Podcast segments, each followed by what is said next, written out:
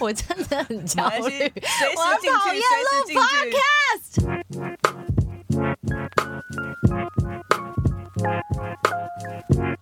今天星期三。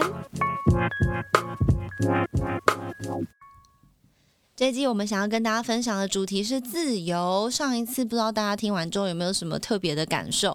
那讲到自由呢，虽然上一次讲的是关于人生总体大方向的自由，还有生活上的自由，我们今天当然就要聊大家最喜欢聊的就是感情啦。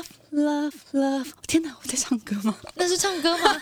因为我听不出来那是唱歌还是不是唱歌。But anyways，我跟我妮后来就觉得说，不然我们来聊个轻松一点。但是其实说真的，以我的个性来说，好像也很难真的聊到最后。变得很轻松，轻松总总之一定会有一些原则啦、概念啦，嗯甚至是呃一些规则规范，希望大家可以去学习。But anyways，我们今天特别请到了一个男生来陪我们聊这个话题。那这位男士呢，其实他之前已经来过，那他来的那一集呢，真的是哇哦，产生了非常大的共鸣跟回响。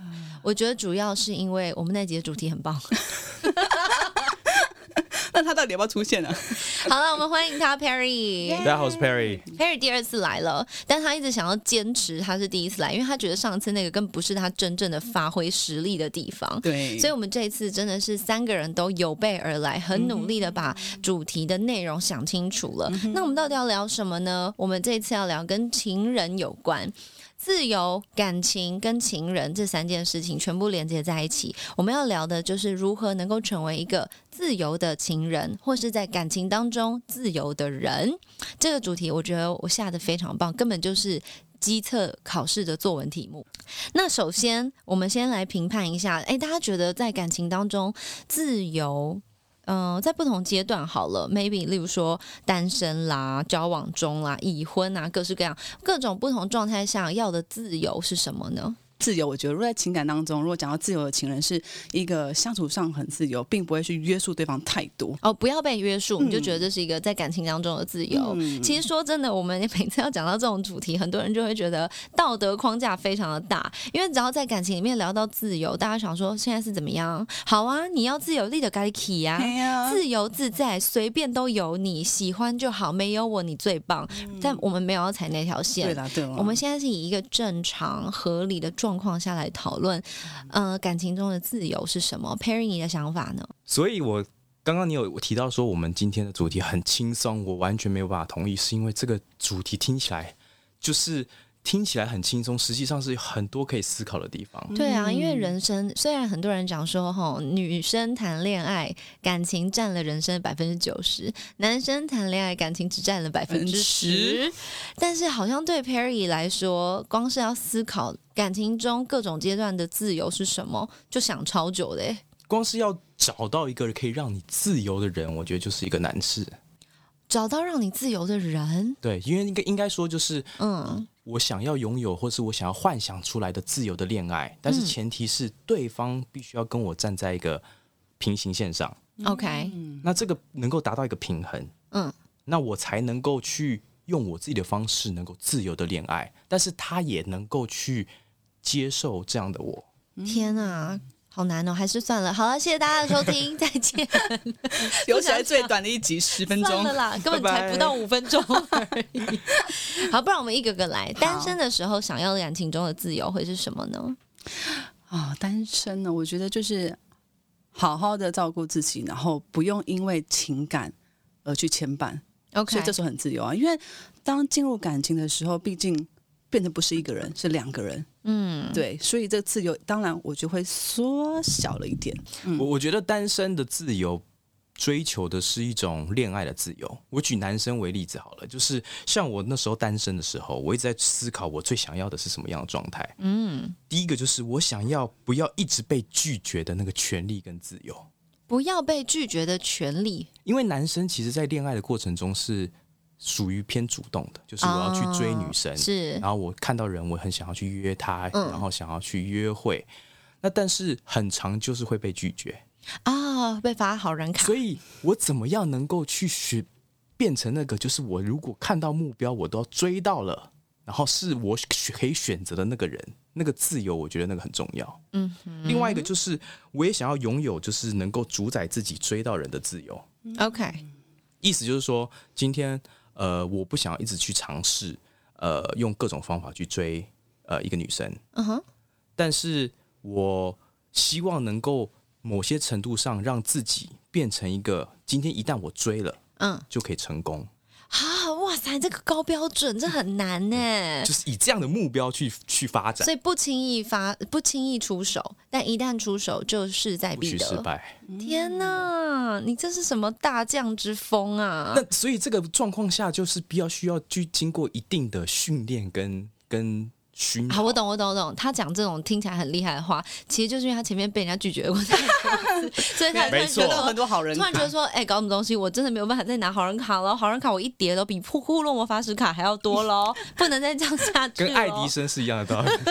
不能再这样下去了，所以才突然觉得说，好，要找出一个办法。我觉得单身的自由，其实在感情当中最简单的就是我喜欢谁就喜欢谁，我想看谁就看谁。对，可以就是有很多的去寻找说，哦，这个人可不可以有没有可能？对机会大不大？啊？据说啊，听说有一个什么呃，不管是研究还是 whatever 科学的论证，讲说好像进到一个空间里面，不管是男生还是女生，你进到一个空间里面，你在前面的一分钟就已经决定完哪几个人是有机会的了。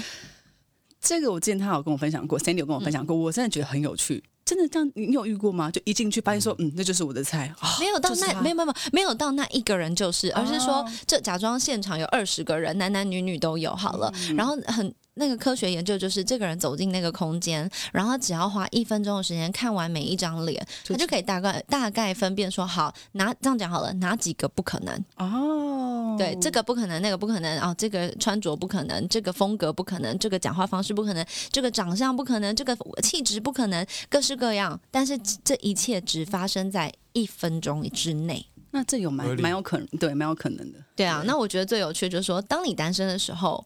你随便你去几个空间啊，你随便你爱看谁就看谁。你走进来说，嗯，这二十个我都可以。从出门早餐店开始，早餐店阿姨，哎呦是哟，也都到晚 上的青州小菜，青州小菜小李子的阿姨，其实态度就是蛮有性格的，她也会觉得，哎，这难驾驭，喜欢。就每次点皮蛋豆腐说我要两盘皮蛋豆腐分开放。所以我觉得在呃关系当中，单身真的是最自由啊。嗯，如果硬要这样讲的话，单身的自由就是我走在路上，我要看哪个妹，就是都就我爱怎么看怎么看。我今天要加谁的 IG 都可以，只要你们不要在那边乱搞，其实嗯都可以嘛，对不对？这没有任何法律的规范，没有任何甚至没有道德的规范。他嗯单身，他爱约谁看电影就约谁看电影。嗯所以这个东西呢，我觉得是单身最自由的状态。嗯，那当然，很多人说，哎，单身狗啊，好可怜啊！情人节啦、双十一啦，这些全部都是呃拿来打趴单身狗用的。但其实说真的哦，我觉得单身真的没有什么不好哎、所以他们一一那天他买饭就觉得爽啊，我单身，对干嘛饭，然后呢，隔一天一一一二那天想说，糟糕，钱付不出了，完蛋了，压力好大。所以我觉得啦，我觉得单身的自由是很自在的。然后你说情人节很讨厌，whatever，其实也就是一年就那么一天。然后你还有什么？还有什么什么圣诞节？OK，没关系，你就回家嘛，团圆嘛，就每天都当春节过啊，就是跟自己的家人相处，这也是一种自由。那到了交往状态呢？如果在交往过程当中，你们觉得他们在追寻的是什么样的自由？Perry，如果是交往过程中的话，我觉得就会想要追求一个行为上的自由，嗯，因为举举例来说，就是如果一旦热恋啊，然后跟女朋友在一起啊，就会常常需要报平安呐、然后希望了解对方在哪里，然后会不定时会可能回简讯，然后最担心就是已读不回啊，或者是找不到人啊。我觉得这个时候，其实，在冥冥之中，大家会。有一种被约束的感觉，但是又不敢嗯逾矩，因为觉得说，哎、现在我刚好是好不容易能够跟一个人交往，好不容易好像得到了他得到他的青睐了。你就会觉得说，你就更需要照着剧本走。天哪，我觉得大家真的谈恋爱谈的好累哦。以前在暧昧的时候在干嘛？嗯，等等到问我什么？搞害羞，怎么办？要回想办法，想半天，嗯，没有，我在看毕卡索的画。乱讲就要看皮卡丘。对，讲错有没有？但是只要可能交往刚开始交往还会说哦没事啊，在想你呀、什么什么。我跟你讲，交往三五年、五六年之后，来来来，会发十分钟还事回吧。就问他说、哦我刚才睡觉，我在睡觉，我刚吃饱，干嘛？怎么了？嗯有事吗？你刚打给我没接到。这件事情就在恋爱的过程中，当然会随着时间演进，越来越改变不同的样貌。但我觉得 Perry 刚讲的很好，就是他们在追寻的那个自由，已经跟可能单身的时候是不一样的。他不一定会觉得说，耶，我想要看妹就看妹。那 maybe 就是男生可能在跟兄弟聊天的时候，斜眼看没？偷看一下，OK 啦，嗯也其实也还好啦，因为我们女生也是看帅哥看得很高兴，我们也没有在客气的嘛。哇，Perry 刚翻了一个超大白眼，说对啊。会吗？你太太会有特别喜欢看哪一个就是帅哥，然后让你受不了的吗例？如奥运开始，很多那种游泳选手身材都超好，对，那个 该死的计分板总是把重要的地方挡 住。是没有啦，但是我总觉得女生做这个东西就感觉很蛮合理的，但男生做好像就会被贴上一个有点龌龊这样子对对对，因为你知道为什么？因为你们男生每三秒就想一次嘛。Hello，他认真的这么快思考了一下，因为一样，某个科学研究指出，没有三秒啦，就讲说男生好像每短短十五秒、三十秒，whatever，他们就会往性这件事情想一下，然后那那一件事情不一，当然不一定会造成他有什么举动。如果三十秒有一个什么举动，他可能一天就死了。但是，但是据说他们脑袋就是这个念头会飘出来，那我觉得也 OK。就像女生。可能每三十秒出现都是八卦吧，就是忍不住想，我跟你讲，你知道爸爸昨天在跟男生对样超夸张的，这就是我们女生脑袋里面会发生是怎么样。所以其实讲到讲到嗯，这个在交往关系当中的要的自由，其实我觉得 Perry 讲的超好，就是很想要能够有行为上的自由，想要回复到。我就不想报备啊，可以吗？我就是不想要告诉你我睡了没，我早餐吃什么，我有没有带雨伞，这些关心，maybe 哪一天都会变成一个很烦人的事情。但这其实说真的，这根本就可以另外再开一集来讨论，对呀、为什么你原本觉得很 OK 的事情，后面就变不 OK 了。嗯突然想到许慧欣有一首歌叫那个什么失恋不败吗？还是什么的？是是，嗯哒哒哒哒哒，有千千万个为为你站台那首歌。好，总而言之，你们两个都没有在听。但我有帮我许慧欣，但我现在一时想不起来。好，继续。好，反正他那首歌里面讲说，分手之后你才会突然发现，原来他本来就没那么帅，原来他比你想象中的还要矮。嗯，这就是真的，你在感情当中的那个阶段，会大大的影响你对一个人的看法。好，那我们再往前一点，交往稳定了，可是未婚的状况，你觉得这样的自由是什么，Perry？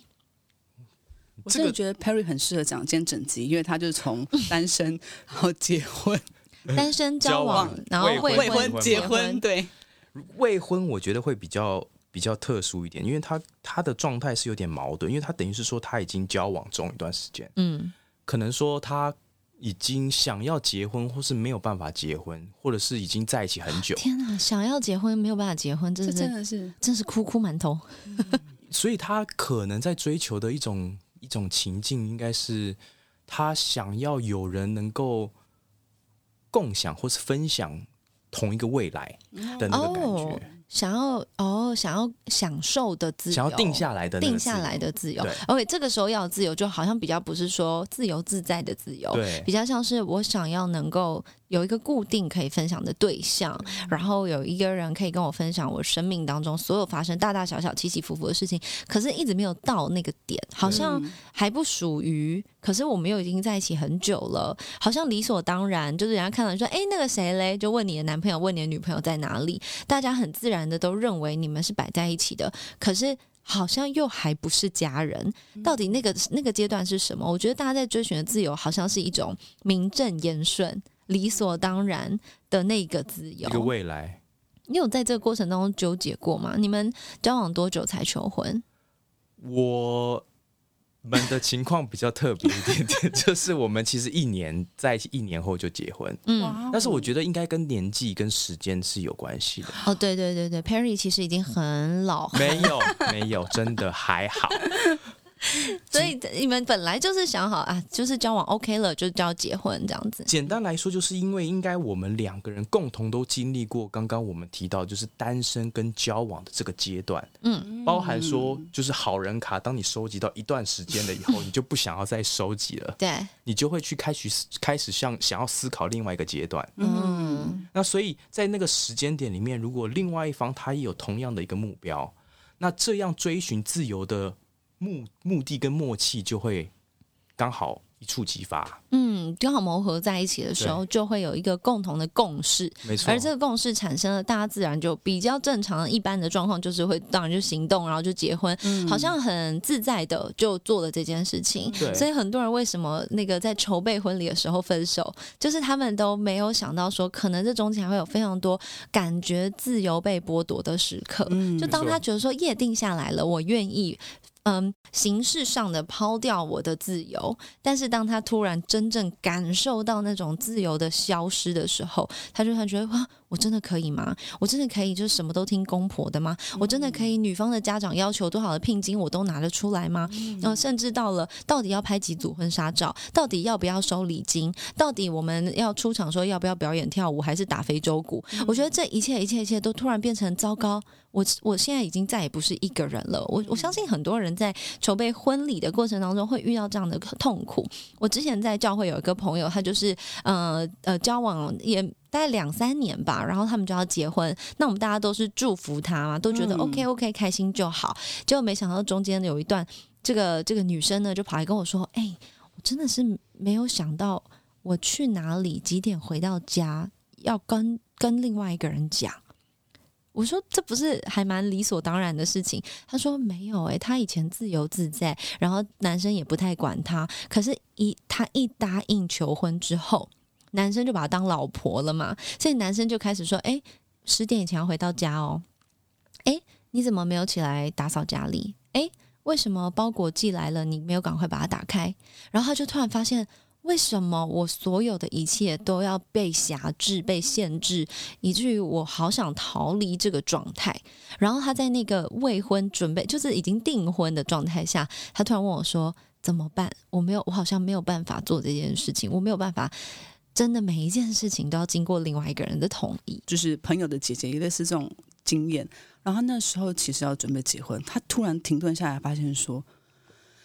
他觉得他好像因为这样子，他不结婚也可以，所以他就在那个瞬间点，他给自己两条两条路去走。嗯，一个就是因为像你刚刚说的，我发现哇塞，当中我很多自由都被剥夺了，对，消失了，消失了。对，嗯那他就不是像像他以前的人，因为他人有些人的人生取向就是那种哦，我不结婚也可以的自由。嗯，对他那时候跟我讲说，我想说，嗯，那现在是怎么办？你你是要结婚还是不结婚？因为你已经答应人家了，证件还人家也是不好意思。对，这样子，但他自己还是去思考他自己想要的选择啦，对了，嗯，那当然，讲到最后最恐怖的就是我们要讨论一下已婚的人他们要什么自由。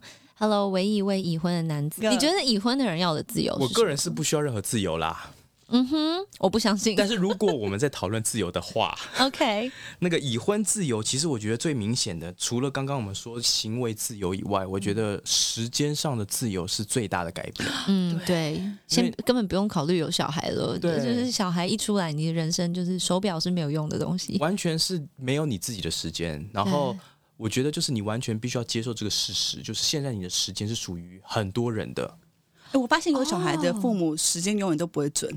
完全不准。每次跟我姐约，我姐往往都会迟到。她说：“你有小孩你就知道了。”好像真的是这样子。而且我又是一个非常喜欢准时的人，我现在都不敢给人家一个很很哦，你只能给一个 window，给他一个 range。对，我就会跟人家说啊，我可能大约要在这个 range 里面到达。OK，我觉得这样处理的蛮好的，啊，因为至少你不会对不起别人，你也不会对不起自己，就是那个 buffer zone 会让你能够嗯。心理舒坦非常多的同时，也解决了时间被剥夺的不自由感。没错，嗯，就是必须要弹性的去去思考这个变化，不然的话，我觉得会一时没有办法接受。嗯，那以上我们谈的这四种，其实说真的，它都只是生活上的自由的需求啦。不管你是在呃什么样的感情状态之之中，大家都在找寻的，就是我想要在这些感情状态当中都能够有某种程度的自由，或者是某。某种形式的自由，但我们真正要讨论，并不是只是。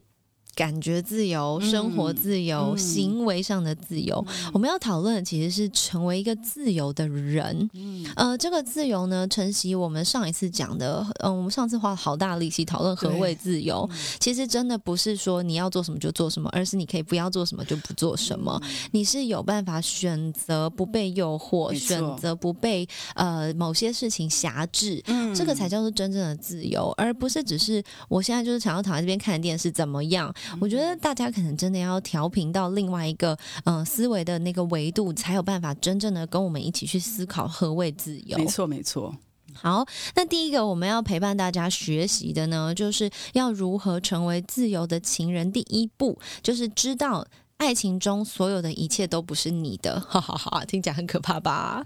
爱情当中怎么会什么一切都不是我的嘞？这不是就是我的爱情、我的选择、我的人生、我的男友、我的女友、我的另外一半，全部都是我的、我的、我的。You are mine, I'm yours。啊、我 thanks to Jason Mraz，I'm yours，我是你的，我属于你，你是我的，你再也不是别人的了。我记得好像之前你有分享给大家说过，就 Sandy 他有分享过零点五跟零点五加起来，我的嗯一半跟你的一半哦，不是，我讲的不是这个，我讲的是我是一，你也是一。啊，但是我们要进入一段关系的时候，你要想办法把自己变成零点五。嗯但是这个变成零点五的过程不能有委屈，嗯所以非常困难。好，那爱情当中所有一切都不是你的，也就是说你并不是主人，因为我们刚就像我刚刚说的嘛，我的谁，我的感情，我的爱情，我的我的关系，这当中一切讲的好像，嗯，我 I'm the master，我应该主宰一切，我应该拥有所有的一切，我的感觉最重要。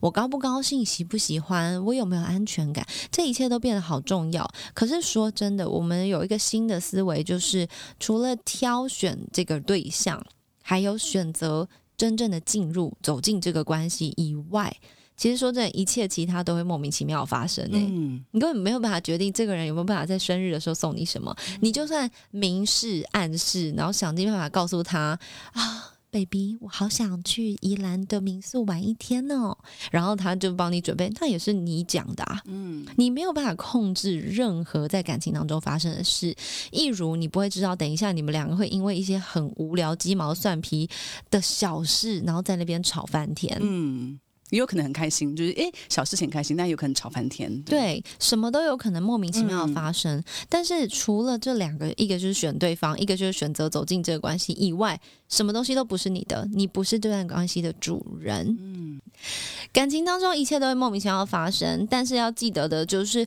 其实双方都有自己的 becoming。我们其实花了蛮大的力气跟大家分享 becoming 这件事情。你必须知道你是如何变成你的，这是你自己个人要学习、发掘、找寻，甚至不管透过任何的方式，你要去了解的一个过程。呃，不管是你的原生家庭、你的教育背景、家庭背景、成长的过程，然后跟家人的关系，这一切一切，这都是你自己的 becoming。那相同的，对方也有他自己的 becoming，因为对方有对方的历史，你也有你的历史，对方的历史从头到尾都不会是你的责任。所以呢，这个例子，这个这个例子其实很简单的讲，就是例如说，很多嗯女孩子会讲说，哎、我很没有安全感，因为我前男友劈腿哦，所以你最好就怎么样怎么样怎么样。我没有办法接受你就是超过十分钟不接电话，或者是我传讯给你，你已读三十秒之内一定要回。但其实说真的，如果你要用你前男女友的这个过程跟经历，然后要下一任或是你的现任来承担的话，这是世界上最不公平而且非常吊诡的一件事情变得有点。像在控制，你不觉得吗？就变得不是一个情感，而是我想要控制这个人，因为我过往的一些受伤的事情，嗯。所以我变成我要控制你，让我自己可能不会因为过往的关系而再受伤，对，但是超不健康的啊、但这个这个这个状况，其实说老实话，我觉得每个人都一定会遇到，对很所以难避免。所以要先搞清楚自己的 becoming，、至少你可能以前你什么都不知道的时候，你这样子要求对方，可能十次你都觉得本来就是啊，你要当我的男女朋友，你就是应该要怎么样怎么样啊。但是，嗯、你了解之后，maybe 可能会降到 maybe 五次，可能一半的时候，你会突然觉得，哎。好像是我自己的问题。嗯，我，我如果再更了解，或者是甚至你真的有办法去挖掘跟解决问题的话，说不定它可以降更低，说不定可以降到剩下 maybe thirty percent，就是三十趴的时间，你耍点任性，那其实这三十趴对方也是能够接受的。爱情里面的任性是可爱的，而不是那种让人家觉得讨厌啊。不要让人家觉得你很可恶或者是很可恨。我觉得三十趴可爱，五十趴可恶，七十趴就已经到了可恨的地步了。那就更不用讲百分之百。很多人是希望百分之百由对方来承接。其实对方如果要完全承接你的话，你就要有本事完全承接他哦。嗯，你有办法承担他跟他前女友的过往吗？你有办法承担他？你知道，像我之前就有碰过一对朋友，呃，这个男生他是被前女友劈腿劈到一个不行，然后但是这个男生呢，他并没有跟这个女生翻脸，他有点像是就是忍气吞声，然后最后在一个莫名其妙时间点就跟人家分手了这样子。那诶，乍看之下，诶，这男生真的是个好好先生哦，人很好，脾气很好，那相处起来也没问题，他们就交往。就交往之后呢，这个女生就赫然发现，这个男生会在一些很诡异的时间点爆炸。例如说，他问这个女生：“诶，你心情不好吗？你还好吗？”然后女生说：“没有啊，怎么了？”然后那男生就说：“我问你心情不好，什么叫做怎么了？我问你不行吗？是是怎么样？别人就可以问，我就不能问吗？”然后这个这个听起来就有点诡异，对不对？超诡异。可是很多时候，当你在吵一些很诡异的架的时候，表示这里面有一个恐惧是来自于过去。嗯，而这个过去其实是什么呢？就是这个男生很担心自己的价值不重要，所以当他问问题，然后你这个女生没有办法回答的时候。他也没别的恶意，他他只是说嗯没有啊，怎么了这样？但是对方听到就是没有啊，我干嘛告诉你？嗯，因为他曾经被不重要的对待过，所以当他把他过往跟他前女友那些受伤的过程套用在你身上，而你不知情的时候，你们就会一直不断的重蹈覆辙，一直吵一模一样，可是完全不知何来由的一些很奇怪的美感跟奇怪的点。那你想想看，正常关系里面。如果你每次回他说没有啊，怎么了？他都会问你说哦哦，我问你不行是不是？哦，你你人在外面不能告诉我在哪里是不是？哪一条路不能讲是不是？你会不会突然觉得哎？我还要全部报备给你才不会生气？好啊，来啊，那我全部报备，你也要全部报备。嗯，那你全部报备的时候，对方是不是也会觉得，哎，奇怪，你干嘛跟我讲这么多？嗯，你为什么要讲的这么详细？你是不是有鬼？然后这中间所有的怀疑跟猜忌就会越来越多，但是一切都起因于对方的 becoming 跟对方的历史。嗯哎、所以其实老实说，嗯嗯，在进入一段感情的时候，我们还是要基本了解对方过往的情史。但这了解这个可是这好难对，哦你知。道吗？毕竟有时候我们就会不小心套用上去，因为就像我曾经有朋友，他会因为她的男朋友的前女友，他会不停的去翻，他他会不这应该是很多女生的通病。对，有都会有点点这样说。你看她眼睛好大哦，眼睛好大哦，你看你是不是喜欢大眼睛的女生？，对，然后开始就比较了。嗯但是其实我们有时候只是想要知道他过往的感情史的结束是怎么结束，有些可能是哦哦因为呃，只是可能远距。哦，有些可能是因为发现个性不合等等的，对，我觉得正常聊天过程当中，如果可以 figure out 的话，例如说，哦，你有被劈腿过，那你就要嗯。自己有一些判断跟、呃预设立场，你要先想好他可能怎么样怎么样，嗯。或者说有些人他曾经当过人家小三小王，他可能有这些过程，那你就要去想，哦，能够这样做的人，他可能会有什么样子的性格。对，什么样的特质，或者是呃什么样的意念跟思想，嗯。那这个是你能不能够承担的呢？嗯这样子，我个人其实有一个做法，有一点不太一样，大家可以参考一下。就是呃，我以前是一个非常非常爱吃醋的人，也很嫉妒心很重。嗯然后如果又加上，如果我自己的另外一半，然后或是我女朋友，其实她可能外表也算是不会太差的状况下，当然啦、你自你自己挑的当然是你最爱的啊。对，所以我就会觉得说，她随时会不会有有离开的风险，或是被别人抢走的风险。嗯所以我其实就是对于如果他跟异性出去吃饭啊、互动啊，可能对方是没有任何的出轨或是不对的行为，但是我对于这种事情就会追得很紧。就像我刚刚说的，如果他呃已读不回，或者是一直找都找不到人，然后他到底是在在跟人家吃饭几点回家，嗯，所以导致其实以前我过往的经验都是会一直吵架，一直吵架，而且吵得很、啊，都是因为这种原因，就是因所以是你想要他报备，然后不要跟男生单独怎么样，然后你要求，但对方就不高兴吗？对，应该说就是我觉得呃自己本身我就有一个很大的问题，就是呃他出去了，我嘴巴上说哦，OK 啊，好，啊，你跟对对对对，假装好，对哦好啊然后好啊，去啊去啊，实际上，我其实心里一直整个晚上很纠结，然后可能假装没事在那边划手机，就整晚电视睡不着。对，然后每半个小时就说：“哎，菜好吃吗？” 呃然后：“哎，你们今天吃什么？”这种东西。哦，原来如此。对，然后导致这种状况其实频繁发生以后呢，其实有可能会去变成是不好的结果，可能对方吵太凶，导致可能想分手，或者是跟你越来越不开心。嗯所以我到后面我的做法反而是我可能就不会再问了。嗯，但是不会再问，也没有解决问题，对啊对不对？应该说，就是我举个例子来，像刚刚前前前男友前女友的的例子好了，就是嗯我对于我的老婆，她前男朋友是谁，嗯其实我现在还是不知道。嗯，那是好的吧？我觉得是好事，为什么？因为人都有比较的心态，对，所以如果假设今天他们真的没有做错任何事情而分手，那我是不是要担心？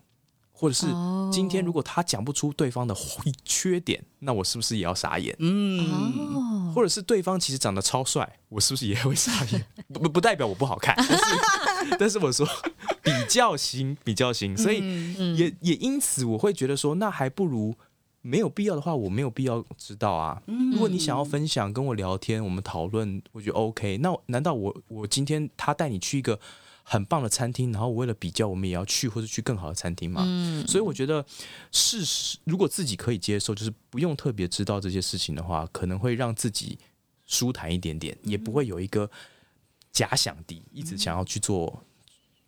比较没错 OK OK，我觉得嗯、不管对方的历史是什么，你真的要去挖，你就要有承担的那个责任跟力量。你如果真的担不起的话，我觉得真的是强烈建议大家不要去挑起这个东西，就是好好的保护自己现在现现阶段感情就好了。对，因为最简单的讲啦，先不管比不比较，你根本就负不起这个责任，你也不知道到底对方是何许人也，说不定超丑的、啊，然后你想说天哪，他以前每一个女朋友都超丑然后选到我是不是表示我也超丑？没有女生会这样子，她在比较的时候，即便对方再丑，她也觉得说：“天哪，她好像比我美吧她是不是比我白？她是不是比我白？她的锁骨是不是比我厉害？连锁骨都要拿出来比？”较、哎、啊千万不要这样。那男生也是啦。其实说真的，女生男生真的不想听你跟你前男友的事情，真的一点都不想知道，因为他们呃，人家不都说情人眼里容不下一粒沙吗？嗯我有听过我爸讲一句话，他说：“你跟你的前呃，你跟你的现任讲前男友啊，你不是在他眼睛里面放沙，你是塞一颗砖头进去，这么痛苦，是这样吗？Perry，真的，我跟就是真的是不要问，真的不要问，不要问。也不要自己讲。有些女生很爱自己讲，很爱问，真的，我都会问说：“哎、那个你教过几个？永远都只会说我觉得只有一个可。是没有，我觉得几个还可以哦。但是你如果要问到他长什么样，他做什么工作，高吗？他帅吗？哦，那他你你喜欢他哪一点？我觉得那个真的是是救不回来，就有点就是自就是自己自掘坟墓，自己找个洞挖，对我挖了个洞真的很想要。举一个例子，但是没办法举，还是我举了以后，哎然后你们再剪掉。举，看你举，看快点来。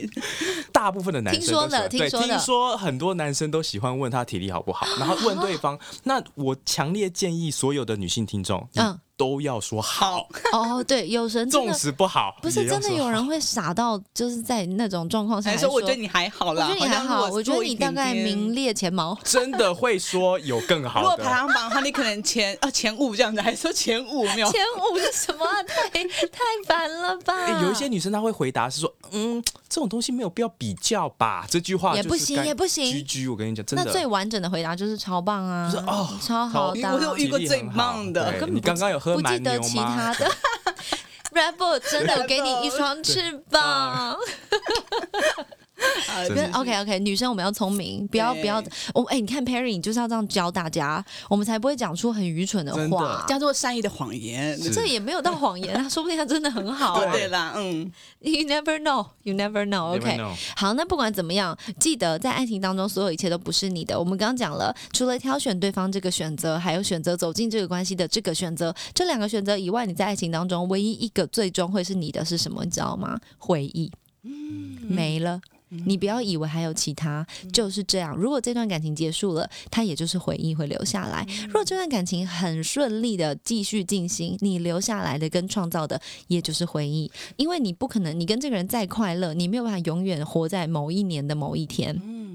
你只能一直往前走，所以你能够累积的就是越来越多一页一页一页很漂亮、很美好的呃那个回忆，呃，不管是照片，不管是文字，这些都会成为你们两个之间最重要的宝物。让我想到野蛮，就是我的野蛮女友全智贤那部，他们不是有个回忆盒子，然后埋在那个沙子里面吗？对他们两个共同以前回忆，因为他们分开了。嗯，最终会属于你们两个人的，其实真的就是回忆，但是真的不会是对方的过去，也不会是你的历史，所以不要负责对方的伤痛，你也不要要求对方负责你的伤痛。OK，好，如果在爱情当中，你知道你不是主人了，那再来第二点，我们要跟大家分享的呢，那你是什么角色？在爱情当中，如果这个爱情是一栋房子的话，你就会是这个房子里面最重要的那个管家。OK，我觉得当你用管家这个身份来面对感情的时候，一切会变得非常的不一样。这是我统整出来的几个小东西，想要跟大家分享。一，如果你是管家的话，你要管的是什么呢？请你管理好对方给你的资源。嗯、管好对方给的资源包含什么？时间。大家都说哦，我的青春就这样全部都奉献给他了。Hello，对方奉献的青的青春也是一模一样的，好吗？他给你的时间跟你给他的时间几乎是一模一样的，嗯除非你追他的时间他不理你嘛，对不对？那你可以多加个几几个月、几个几个小时、几个礼拜的时间。但是说真的啦，彼此共同呃拥有跟共同分享的那一段路程，其实是一样的时间。所以你要如何管理对方给的资源？第一个就是时间。尊重你们所有相聚的时间，不要只是给我那边乱约会。你知道很多男生是不安排约会行程的，很多女生呢倒是把这些行程看得过度重要，然后只在乎于他自己有没有享受在这段时间里面，而没有去看重对方是不是也享受在这段关系当中。你看我们女生就是真的每次约会，几乎啦，应该百分之九成女生都会把自己打扮的漂漂亮亮。嗯，男生也会吗？还是男生就是我觉得男生前期可能会吧，后期可能就球裤了？对交往的过程怎么样会变什么？会很认真的打扮，就头发也抓啊，这样子。然后可能交往差不多三个月后，可能就是穿棉裤出去。然后棉裤应该是发胖的开始吧？就是哎，是真的，所有的裤子都扣不起来了。对，男生其实也会重视，男生真的是视觉动物啦，嗯大家真的不要忘记尽力，好不好？我们没有要随时都漂亮，这几波可怜的代际，但是呢，尽力能够在多一点打扮、多一点计划、多一点规划的时候，好好把自己准备好，这个是一种尊重。那尊重时间还包含一个最重要的事情，尽量不要迟到。尽量不要迟到，尤其是约会的时候。嗯、对方跟你约八点，你不要在那边没关系，我就是 fashionably late，没有这种东西好吗？不要那边晚半个小时，觉得自己这样子好像呃身价抬得很高。Perry，你点头如捣蒜，你倒是说说话呀你。我真的觉得。没那个 Sandy 刚刚有提到的很重要，就是尊重时间，而且不要迟到。这个就是女生可以拥有很多时间，可以迟到一点点，或者是可以可以打扮，或者是需要多一点时间准备。嗯，但是这个是心态，就是他如果能够尊重另外一半，然后就是准时赴约的话，其实男生是会感受到的。对，而且当很多男生很真的哦，他只要发现对方女生永远都很准时的时候，他自己会变得比较盯紧一点。他会想说：“哎呦，要求我真的不能迟到。”他可能就跟兄弟说：“好了，这局真的不能打完，我真的得走。或者是他自己会知道说：“我车子要先停好，我伞要带好。他会因为女生的准时而自己变得更准时。当然，如果你总是很准时，然后那个男方总是不准时的话，你自己要注意一件事情。我听过一个前辈哦，他说：“你看一个男人，你就看他守不守时就好了。守时的人守信用，守信用的人守承诺。”然后听完我觉得天啊，哇塞！所有迟到的人，I'm sorry，see you next life。但是真的准时是一个非常重要，可以评判一个人的，嗯、我觉得甚至可以是一个美德跟一个品格了。嗯，这与其你去看他的 IG 有加多少人，你不如看他是不是一个准时的人。我觉得准时非常的难，因为时间就是一直在流逝当中。就跟你的胶原蛋白一样，就是你，我们就是在讲你。OK，再来第二个最重要的事情就是，呃，对方给你的资源是什么呢？呃，我会写，我会写下来，呃，因为我们都有写脚本，我的脚本里面有写一个看重承诺的原因，就是因为我觉得，嗯、承诺不是一个资源，但是当对方给你承诺，或是对方相信你给他的承诺的时候，那个相信就是他给你最大的资没源。错。那如果你看，如果遇到那种死不给你死不给你承诺的人怎么办？他不给你承诺，那就是他的问题啊。嗯，但你一直想相信，然后你相信的是一个空的东西，那也是你自己的问题啊！哎，千万不要忘了，我讲过了哦，这都是你自己选的。这都是有选择我用选择权的，没错没错。Perry，你觉得呢？关于承诺这件事情，其实我觉得承诺这个部分，呃，同一时间给予承诺的那一方也必须要去审慎的去思考自己给的承诺，没错，不能随口就是因为你为了要追求到这个人，或者是想要跟他在一起随，就嗯说啊，我以后会给你什么样的生活啊，我会给你怎样怎样啊，物质啊、心理层面啊，我觉得就是给予的人也要先负很大的责任。嗯。因为对方可能是因为，尤其是女生，她托付自己，她可能牺牲了很多东西，然后把她给予你，嗯。所以她是占有一个很大的信任度的。嗯。所以如果你随便把这个这种承诺挂在嘴边的话，我觉得这个是这就是诈骗，对，这这真的是诈骗合法诈骗。没错。老实说女生那随时都在骗人。真的，而且老实说，女生都很容易因为承诺而就是 怦然心动好近藤麻里会，随时都在怦然心动。人生整理法则没有在整理，全部来吧，真的很糟糕。而且女生听到那种承诺，就说我再也不会让你哭了。天哪，立刻就是天哪，阿蒙都知道兄弟太，你知道我在讲什么吗？不知道，不晓得，你要翻译一下吗我？在讲的就是祈愿跟阿猛的故事。但说真的，如果有个阿猛出现在我生活当中，我是死都不会理他的，就是一个脾气很不好又老是翘课的家伙啊，莫名其妙。好，但我当时很喜欢这个角色。OK，祈愿阿猛，I love you。看重呃承诺，尊重时间，其实就是管理好对方给你所有的资源。嗯那同样的，对方有没有管理好你给他的资源？你可以眼睛睁大一点看，用心去感受一下，这都是非常好找到的哦。然后再来，呃，我觉得保护对方的所有也是我觉得很重要的事情有。哪些啊？保护所有。例如说，最简单，保护他的秘密啊。当一个人信任你到一个地步，他开始告诉你他小时候曾经怎么样怎么样的时候，他告诉你他其实一些人性黑暗面的时候，你要为他保护这个秘密啊。没错，你知道吗？因为女生就是很爱讲八卦，有些女生，但有些女生真的会把她另外一半的秘密说出来。我也想说，这是可以说的吗？我觉得很过分。对如果你遇到一个会守住这个，就是那就算你运气好，他不会讲。嗯如果你遇到那种就会去到处乱讲话，天哪，你等于把别人就你的另外一半他的秘密，他相信你，所以他把它丢出来给你，那你把它当做一个就是那什么扩音筒嘛、扩声嘛，把它散发出呃去。那个叫大声功，哦，对，大声功，对，不要轻易去分享这些东西。这很像是你们两个彼此一个那个什么珠宝盒、月光宝盒，嗯，嗯，只要打开了就收不回来，真的很恐怖没错还有一些商业机密，啊！真的。真的吗？啊，对哦感情当中有什么商业机密？工作啊工作如果通常你是有收费的吗，Perry？我我我有一个长辈，他的老婆就是属于会把他的一些商业机密去分享出去，他会觉得是一个就是跨闲话家常的那种茶余饭后的的一个聊听起来好天话题。像股票有没有？我跟你说，这只股票会涨，大家去买这种吗？这样也算对不对？类似那种什么上市这种，哎、真的会哦。天哪！所以其实另外一半，或者是其实当你成家以后，这个夫妻之间的很多情况下，其实男生有时候会很相信女生，所以他其实在家里所说的很多事情，其实这些东西都是一些对他们来讲很重要，但是他信任你才会帮，就是跟你分享。啊，对，好多电视里面都有演啊，就是可能呃夫妻在家里面讲的话，就是男生讲说，哦那个那个随便啊，隔壁那个 Peter 啊怎么样怎么样，我才最讨厌他那个 team 了，整个 team 都是一些烂人，怎样怎样怎样，就下次可能公司聚会他带他老婆去，然后他就说，哦你就是那个 Peter 哦，有这么傻？哎、我们女生真的不要做这么对不要做蠢女人，真的嗯不要，因为蠢女人很好当，真的很好当，很快乐，很自然，很自然的就可以什么话都说出来。我做自己，我有什么不对？我告诉你，没有什么不对，但是后果全部都是你自己要承担你担得起你就做吧，真的是我佩服你，我做不到，对，担不起，担不起我。担不起，我无知。OK，那再来，我觉得有一个很重要的就是要保护对方的眼泪。天呐，男人的眼泪真的，我觉得男人如果真能够轻易的流泪，代表他真的很大的伤痛，或是有什么的经历。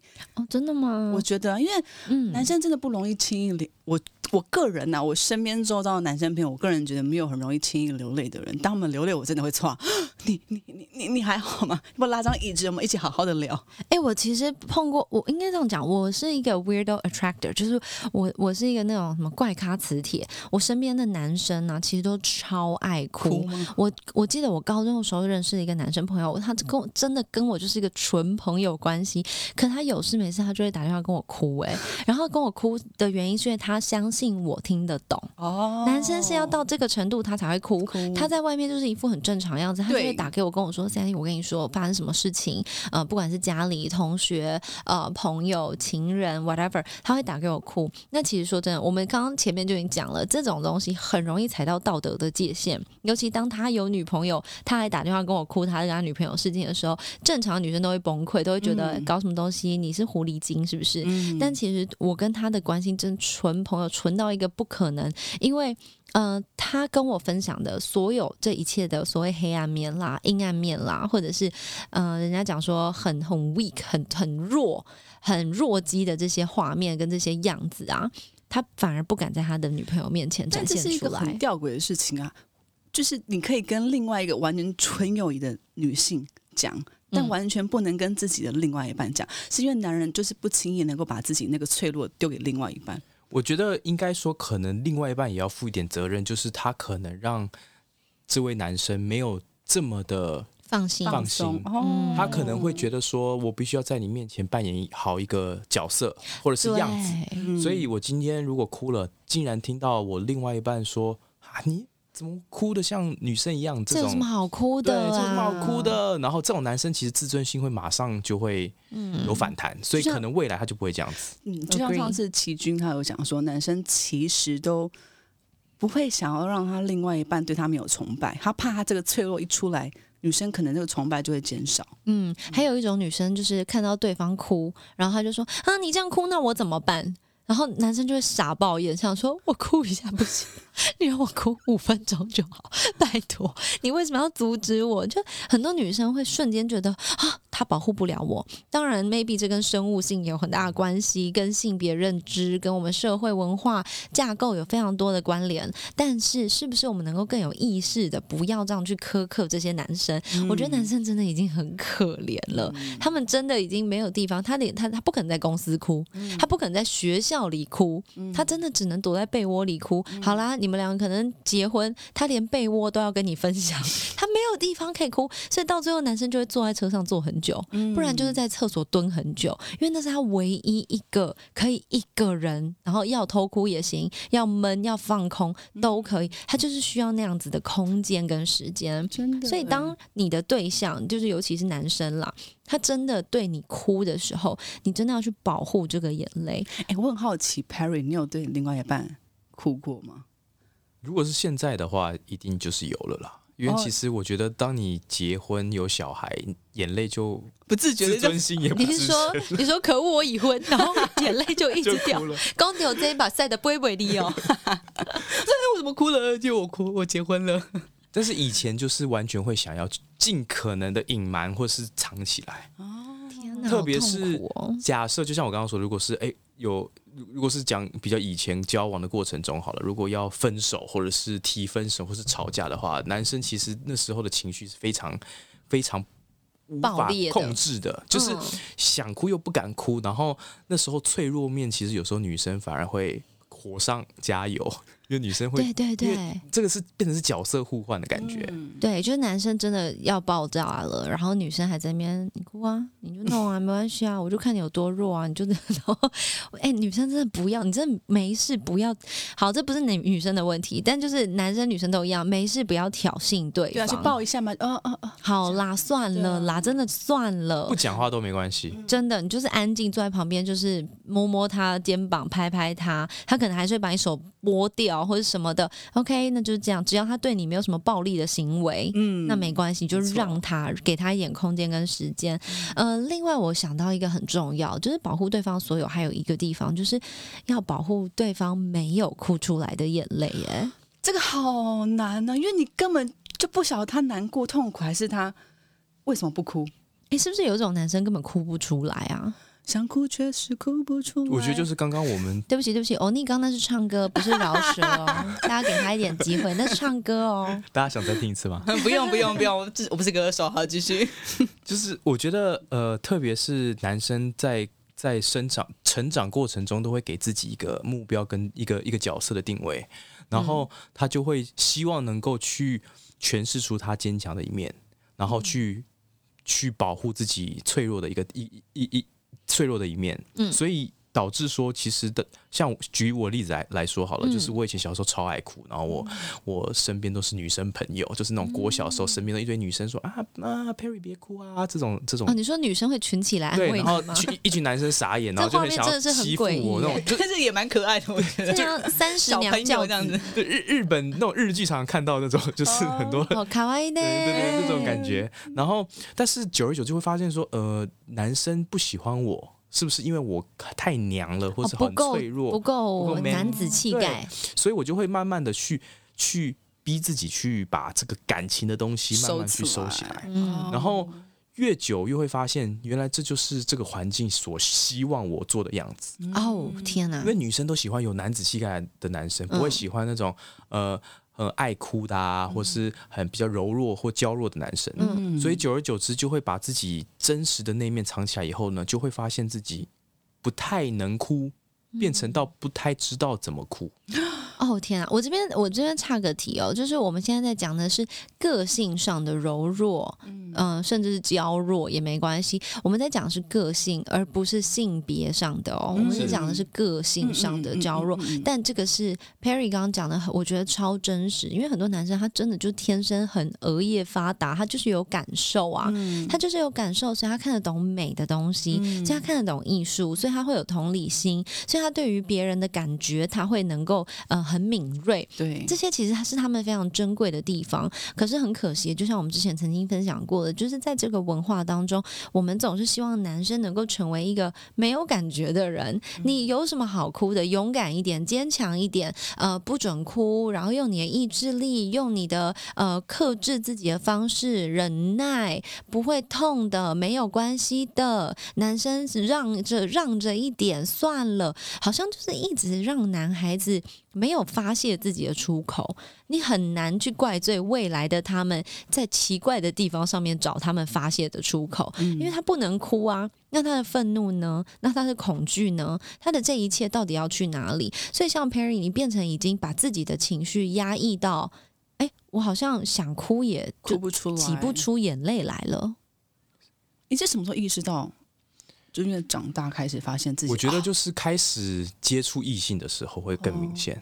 嗯，就是如同我所说的，就是因为你追求女生的的的崇拜，崇拜，然后你也知道女生想要的那种形象，你就会觉得说，那我就必须要去把自己去塑造成这个形象。甚至看电影的时候，明明就超感人，然后你要一副就是女生哭的稀哗啦，然后男生要必须就 hold 住，然后在那边安慰啊。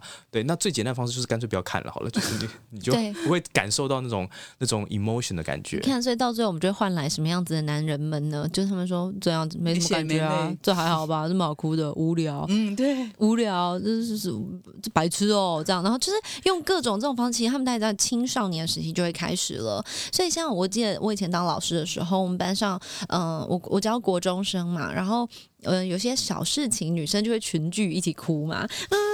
那个三十六号刚刚怎么样？是不是被老师骂？所以呢，其实他被老师骂，然后全班陪三十六号一起哭。而然后且女生很容易被感染，她哭也跟着哭。哎好了，你不要再那你为那你为什么要哭？因为你哭，所以我跟着哭。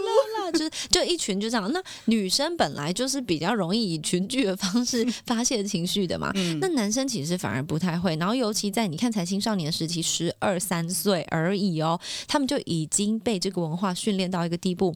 他们说哭屁哦，怎样啊，好哭的？然后要哭不哭的，要哭男生就会用愤怒来消灭这个要哭的情绪。我之前就有分享过，生气就只有两个原因，一个就是害怕未知，另外一个就是曾经受伤，因为他怕怕再次受伤嘛，他曾经受过伤啊，他以前曾经哭的时候被骂，很哎、你很不够 man 哎、或是男生有什么好哭的？哭能解决问题吗？就是各式各样的被阻挡跟被拒绝，以至于他们意识到说，哦，我这个情绪一来，我等一下就会接受到。一个很糟糕的感受跟反应的时候，他们就说：“OK，算了，直接转换，跳过这个情绪，变成愤怒。愤怒，所以男生为什么会捶墙壁、拍桌子、踹东西？然后为什么男生会突然大吼或者是摔东西？其实就是他里面那个恐惧没有地方可以出去啊，哎、我想知道，如果下次男生这样做的话，跟他说：“你是不是想哭？你是不是想哭？没有用你哭。no，他们会因为这样子更微，就是缩进去。哦，其实刚刚 S N D 讲的那个东西，基本上就是我自己的反应，嗯就是因为我自己为了想要阻止以前情绪或是哭的那个发发泄嘛，我就会逼自己，或是对自己非常非常愤怒，我就觉得说我我有什么好哭的，我有什么好哭的，对自己讲，所以久而久之。我觉得这也是要给男生一个提醒啊，就是如果当我看到另外一半或者是我身边很 close 的人他哭的时候，我也变得很生气，对，然后我就变成没有办法 handle 对别人的情绪我不知道怎么去安慰他了，因为我我我我对于这个这个反应是会觉得说这个是怎么样去面对才是正确的，然后我就会不知所措，然后就会很生气，然后就说我你干嘛哭啊？不用哭啊，嗯。就这种感觉。男生很自然的，这也是生物性，他们本来就很自然去试图复制成功的途径。所以，当他为了不要受到拒绝而跳过情绪进入愤怒而解决了问题之后，他就觉得嗯，这是一个成功的路径。从此之后，他除了压抑他自己，他也会想要压抑他身边的人。所以，当他看到身边的根本不用管男生女生了，连女生呈现出弱势的样子，他也会很愤怒。就那个情绪其实是在说什么？是在说我难道不痛吗？我难道不受伤吗？我还不是这样子把自己盯过来了，你就盯一下，为什么我要来承担你？而这个为什么我要来承担你背后背的是什么？他其实在说的是，我需要别人陪我承担的时候，没有人陪我，没有人跟我一起承担。而你看，我还不是盯过来了，你给我盯住，我都不没有法承，没有人要承担我了。凭什么我要承担你？嗯所以当你进入关系当中，你那种哭不出来的眼泪，其实完完全全就是在反映这些东西。所以当你意识到你的另外一半会有这些状态的时候，呃，两件事：一，你要去保护他没有哭出来的眼泪，去保护他的这个情绪，就是。Maybe 让他有地方可以去发泄，甚至是理解到底背后发生了什么事。第二个呢，就是千万不要有圣母情节，不要老是觉得你有一天可以解决他过去的问题，因为过去的问题要过去的人才有办法解决，现在的问题才是你们两个之间的问题。我觉得这实在是重要到不能再更重要了。